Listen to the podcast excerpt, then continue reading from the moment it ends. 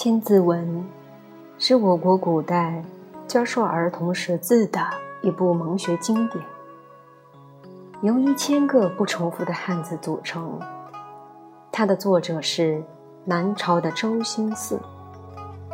据说受梁武帝之托，周兴嗣将王羲之的一千个杂乱无章的字迹拓片整理成文，因劳思过度。一夜白头，《千字文》被誉为百科全书式的蒙学经典，上至天文，下至地理，包罗万象。《千字文》就像一扇门，这一千个字像一千个台阶，让我们推开这扇神奇的门，沿着这一个一个台阶。回到古老的华夏文明，回到仓颉造字之初，去探索这一千个汉字的来龙去脉，开启一段奇妙的汉字之旅。《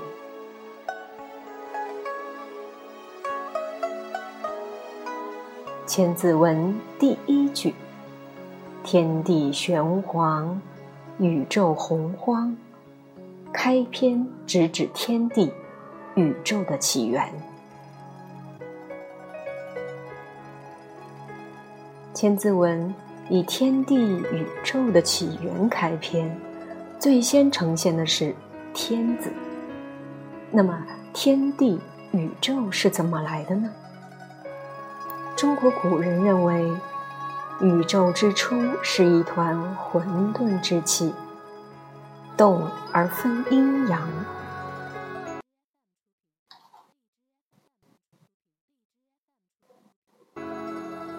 易经》系辞说：“易有太极，是生两仪。”《道德经》说：“道生一，一生二，二生三，三生万物。”道就是自然规律。《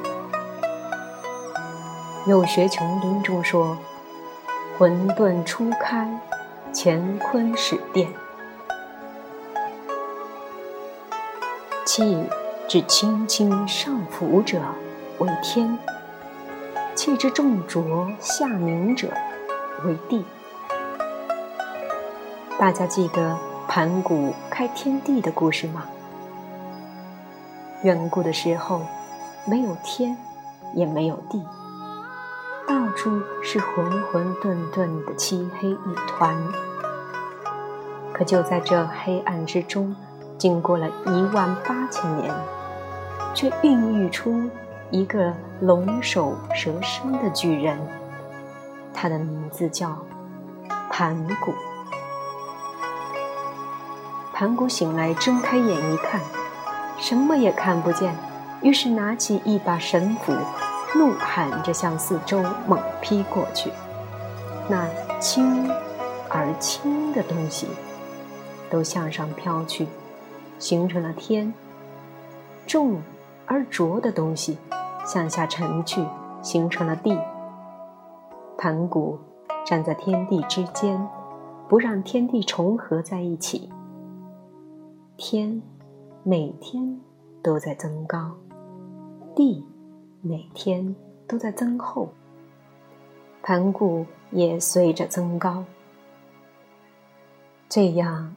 又过了一万八千年，天变得极高，地变得极厚，可是盘古也累倒了，再也没有起来。盘古的头化作了高山，四肢化成了擎天之柱，眼睛变成太阳和月亮，血液。变成了江河，毛发、肌肤都变成了花草，呼吸变成了风，喊声变成了雷，泪水变成了甘霖雨露，滋润着大地。天在哪儿？我们通常会抬头仰望头顶的天空，天空是那么的高远。从字形上来看，甲骨文的“天”像一个大字，头上加一个圆圈。大的甲骨文是成年人站立的样子。有的甲骨文将“大”写成了“夫”，还有的甲骨文将表示空间的四方形改成两横。总之，都是强调一个顶天立地的人，特别是头部和头部以上的部分。看到甲骨文的“天”字时，你有没有想到盘古的形象呢？《说文解字》中说：“天，颠也，至高无上，从一。”其中，“颠”指的就是顶部、额头的意思。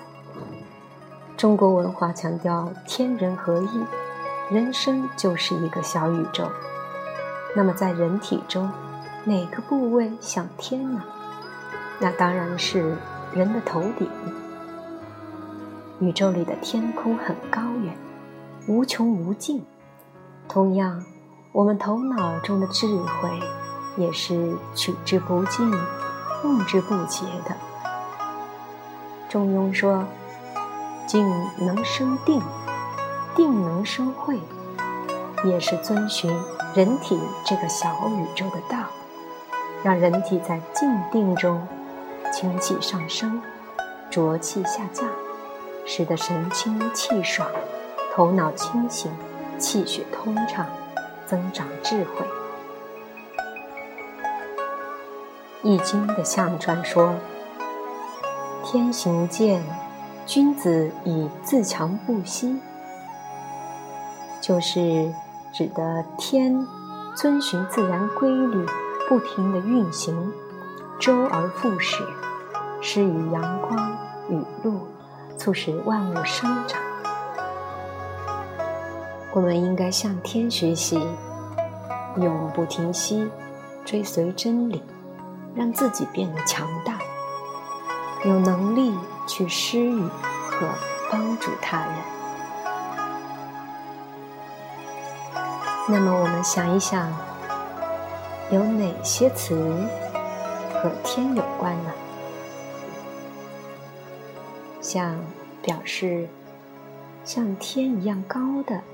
有天桥、天价，表示自然的；有天真、天成，表示时间、时令、天气的；有今天、春天、雨天，表示宗教中人格化的神；有天地、天神、天使等等。天就讲到这里，下面我们来看一下地。前面提到，气之轻轻上浮者为天，气之重浊下凝者为地。重、浊、阴的物质下降而形成了大地，所以我们才在大地上。感受大地有一种坚实的感觉。当我们走到香蕉野外，踩在脚底下的是什么呢？对了，是土。土字的甲骨文像一个土丘，下面一横，就象征着高耸地面的土堆。在原始村落中，人们聚土成墩，以便。祭祀活动中，围绕土墩祭拜滋生万物的地神。祭祀用的土堆叫社土。社字的甲骨文也假借了土。在古代，人们把土地分为山林、川泽、丘陵、坟偃、原席，称。五土，社就是无土的总神。又分稻、黍、稷、麦、菽为五谷，稷代表五谷，也是五谷的总神。谷赖土以长，江山赖社稷而立，江山社稷进而指代国家。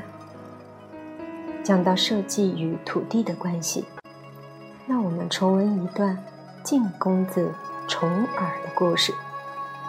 晋公子重耳在逃亡途中，饥饿交加，向田间一位耕作的老农乞讨食物。老农捧起一把泥土递给他，一言不发。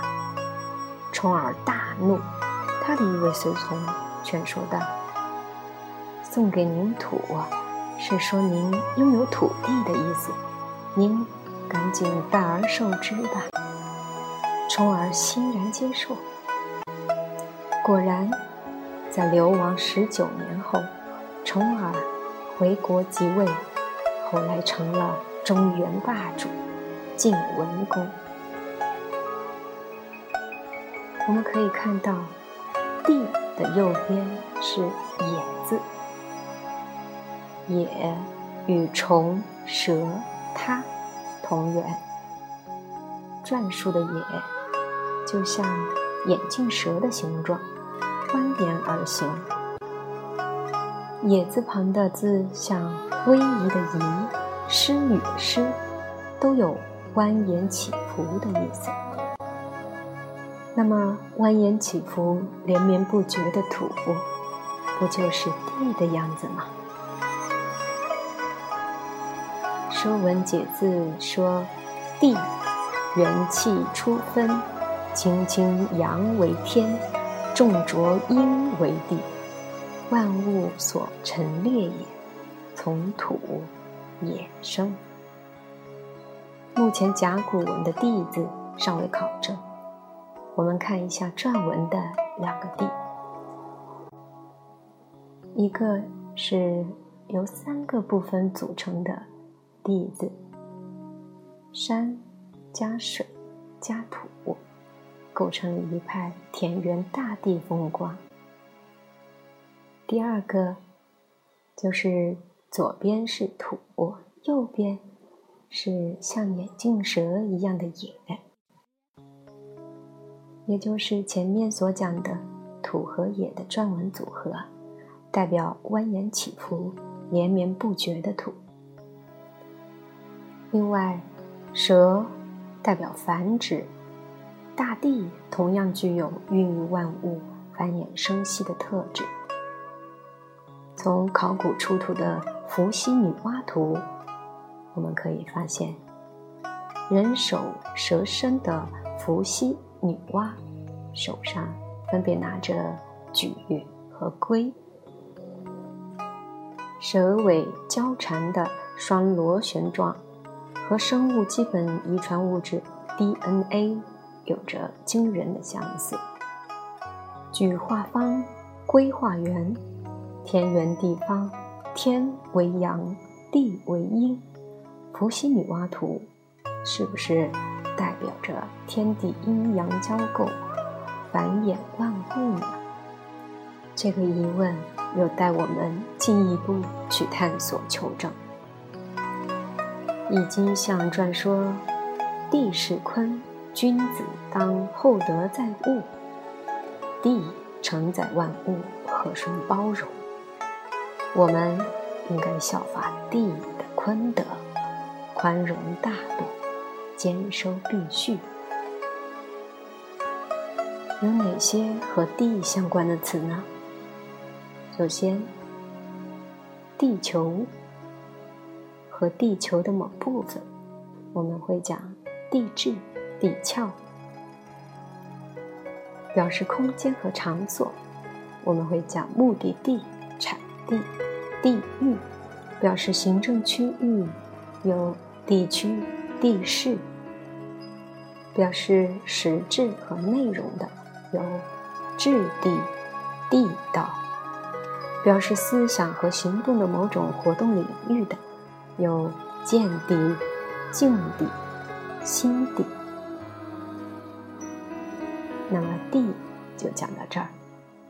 我们接下来看一下“玄”字，天玄地黄，出自《易经》坤卦。夫玄黄者，天地之杂也。天玄而地黄，原本是天玄地黄，为了押韵，在这里改为天地玄黄。玄是描述天的。地是黄色，那么天是什么颜色呢？为什么不说天蓝地黄？古人大概已经知道天外有天了。我们今天能在宇宙太空的图片上看到的颜色，并不是蓝色，而是近乎黑色，非常神秘和深邃。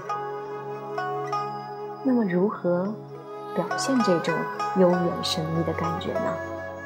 古人用两节蚕丝来表示。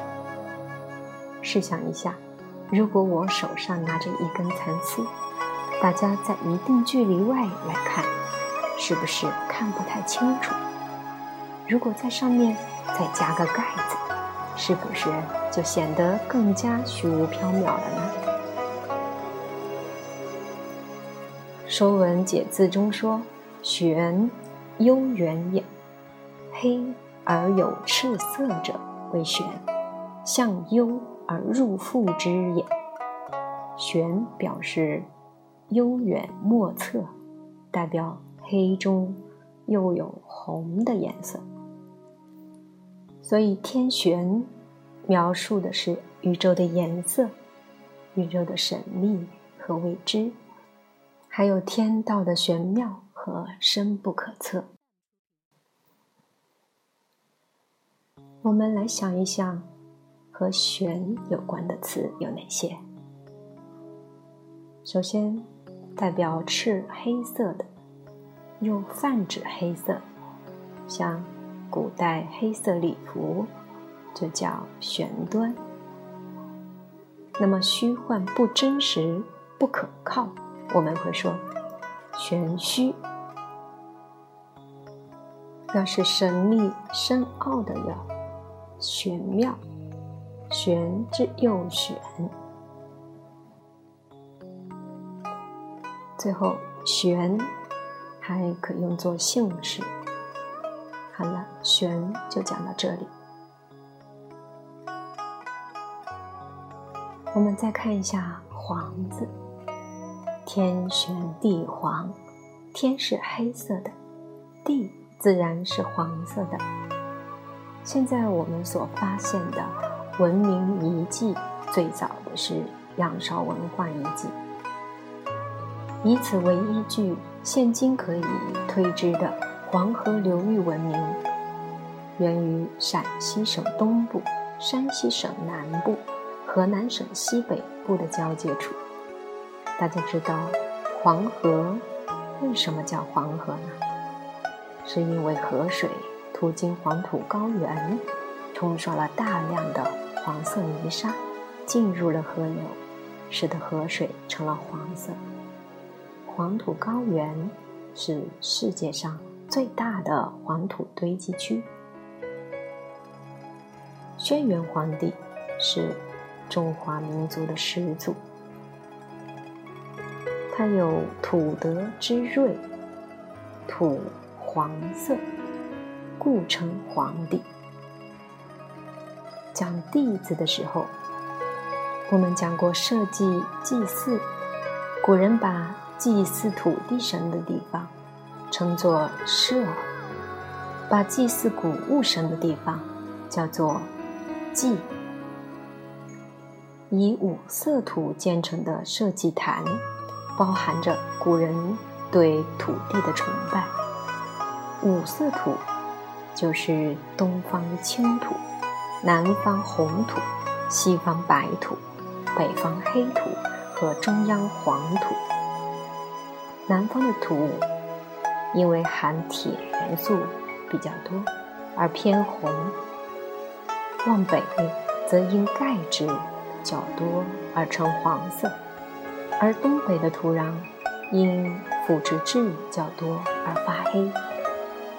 黄土则位于中央，也正好体现了黄土与中国古代农业文明发展的密切关系。人类就是靠着大地母亲的哺育，才得以繁衍生息。《说文解字》中说：“黄，地之色，从田，从光。”我们看看篆书的“黄”字，中间是田字。农耕社会以田地为根本，种植庄稼。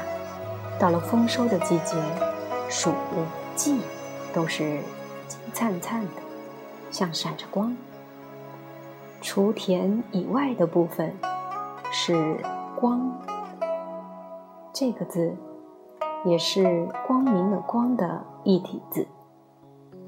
田和光描绘了一幅大地丰收、五谷丰登、金色的收获的富足的画面。黄色是大地的颜色。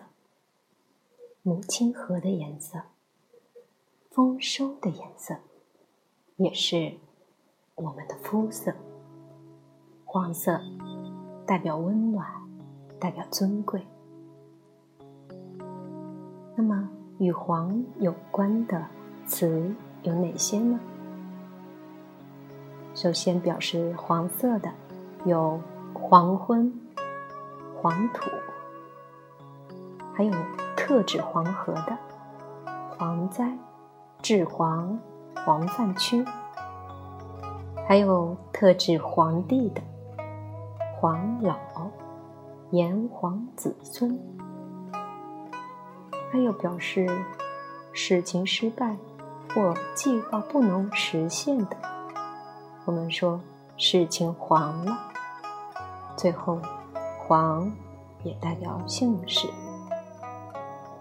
好了，天地玄黄就讲到这里。感谢您的聆听，我们下次再见。